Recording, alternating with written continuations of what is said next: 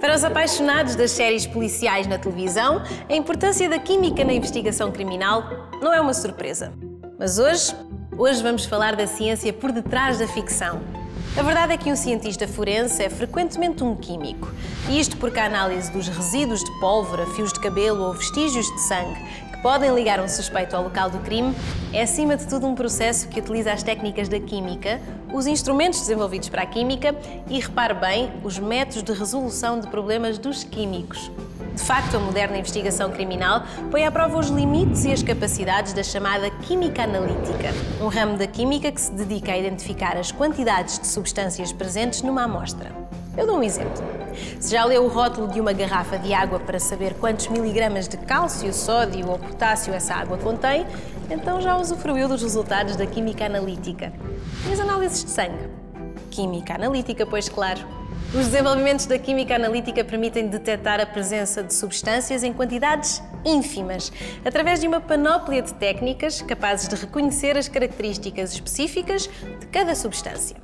Por exemplo, com a cromatografia, uma técnica que permite separar os diversos componentes de uma amostra, é possível detectar quantidades de amostra absolutamente diminutas, da ordem dos nanogramas por mililitro. E quanto é que isso é? Menos do que um pacote de açúcar dissolvido numa piscina olímpica. No caso dos metais, podemos ir 10 vezes mais longe. Utilizando uma técnica de vaporização da amostra a 10 mil graus Celsius, é possível detectar, por exemplo, a presença de um metal tóxico num fio de cabelo, numa proporção equivalente a apenas 1 grama do metal em 4 piscinas olímpicas. Mas o grande desafio da química analítica aplicada à investigação criminal vai para além da identificação da presença de drogas, explosivos ou venenos. Trata-se de caracterizar os materiais encontrados no local do crime e identificar a sua origem. De facto, a composição de materiais como fragmentos de vidro, vestígios de tinta, fibras têxteis, papel ou a própria tinta usada para escrever uma simples carta podem fornecer pistas muito relevantes na investigação de um crime.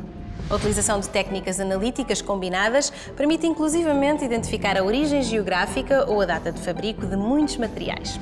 E embora as populares séries de televisão exagerem por vezes as capacidades das técnicas ao alcance dos investigadores, a verdade é que o contínuo desenvolvimento da química analítica está cada vez mais a aproximar a realidade da ficção.